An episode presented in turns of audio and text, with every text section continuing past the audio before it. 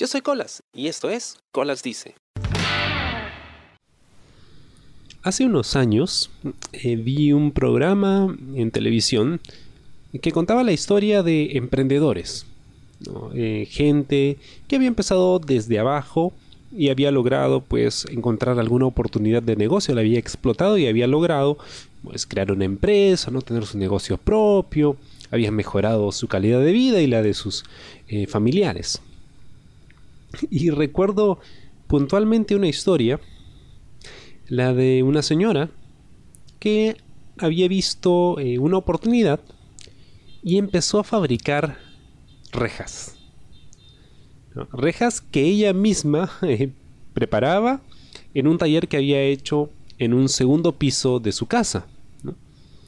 Y ahí, pues, ella misma limaba las rejas, ¿no? Las, las pintaba y toda la vaina.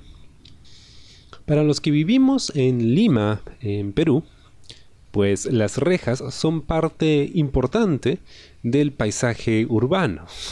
Esta es una ciudad eh, un poco o mucho muy peligrosa y el que menos tiene en casa una reja.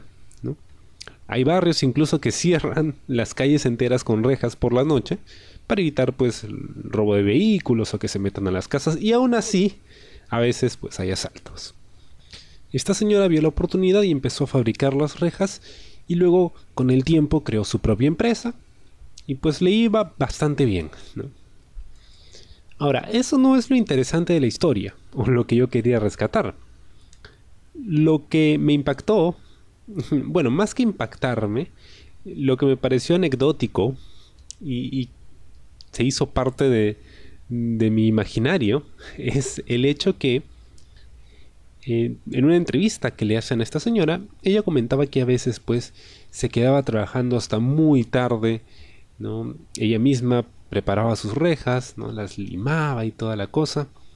Y a veces pasaban sus amigas, ¿no? Del barrio y la llamaban para ir a fiestas y ella no podía porque pues tenía que trabajar, tenía un pedido que entregar y sus amigas se iban y ella se quedaba ahí sola, seguía trabajando y de repente empezaba a llover, ¿no? Y bajo la lluvia ella trabajaba.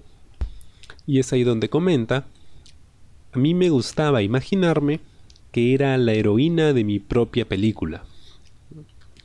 Claro, bueno, más que una película era como una novela mexicana, ¿no? De esas lacrimógenas, donde la buenita sufre y sufre, ¿no? Y todo le va mal hasta que finalmente triunfa y final feliz y se queda con el hijo del millonario y todo lo demás. Se me hizo gracioso en ese momento. Porque sí, es, es, una forma un poco cursi de ver las cosas. Y se volvió una broma recurrente en mi casa, ¿no? A veces, conversando con mi papá, hablamos de, de pues las cosas que nos salen mal, y por ahí le digo, ¿no? Bueno, pero míralo de esta forma. El día en que hagan un especial tuyo en el Biography Channel, ¿no? Van a hablar precisamente de esos momentos. Entonces, lo que estás haciendo es darles material para poder hacer un mejor episodio, ¿no? Y nos reímos. Pero, valgan verdades, esa es una forma muy buena de ver la vida. Me explico. Generalmente cuando nos va mal, pues nos llenamos de frustración porque a veces no tenemos con quién desquitarnos, no tenemos a quién culpar. Porque, digamos, la vida es así, no la he inventado yo. Entonces, si algo no te sale bien a pesar de que te has esforzado, has cumplido con lo que tenías que hacer, has hecho las cosas derecho y no te salen, ¿con quién te desquitas? ¿no?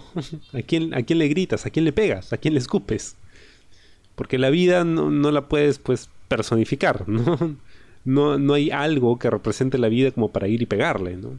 Si la vida una, fuera una persona, yo le hubiera reventado la boca hace rato. Pero no se puede, ¿no? Entonces acumulas esa frustración y a veces te desquitas con gente que pues no tiene la culpa, ¿no? Es lo que tenías a la mano y te desquitas y luego te sientes mal y en fin.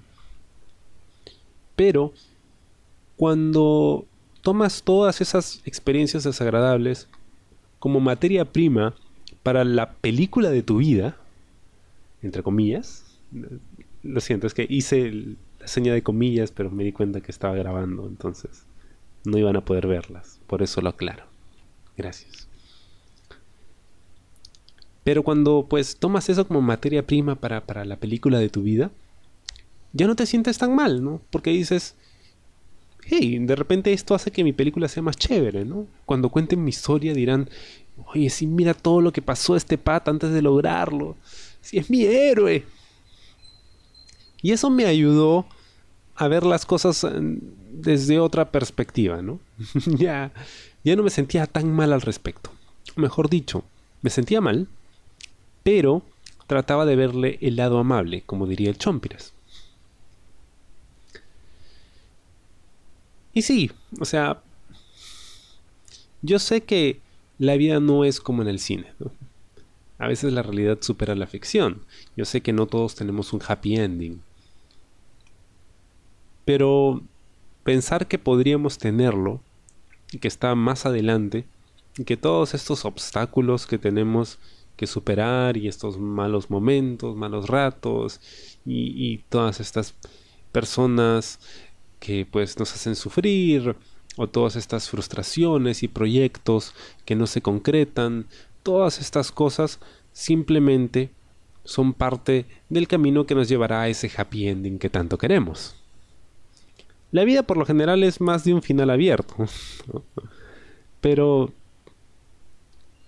tener eso en perspectiva ayuda a que, el, camino sea un poquito más llevadero, poquito nada más y luego después de pasar por esos momentos difíciles, simplemente te alejas caminando en slow motion, ¿no? Con una explosión detrás. y ya está, la película de tu vida. Espero te haya gustado el episodio de esta semana y conmigo será hasta la próxima. Yo soy Colas y esto fue Colas Dice. Chao. ¿Te gustó el programa? Sí. Suscríbete y comparte.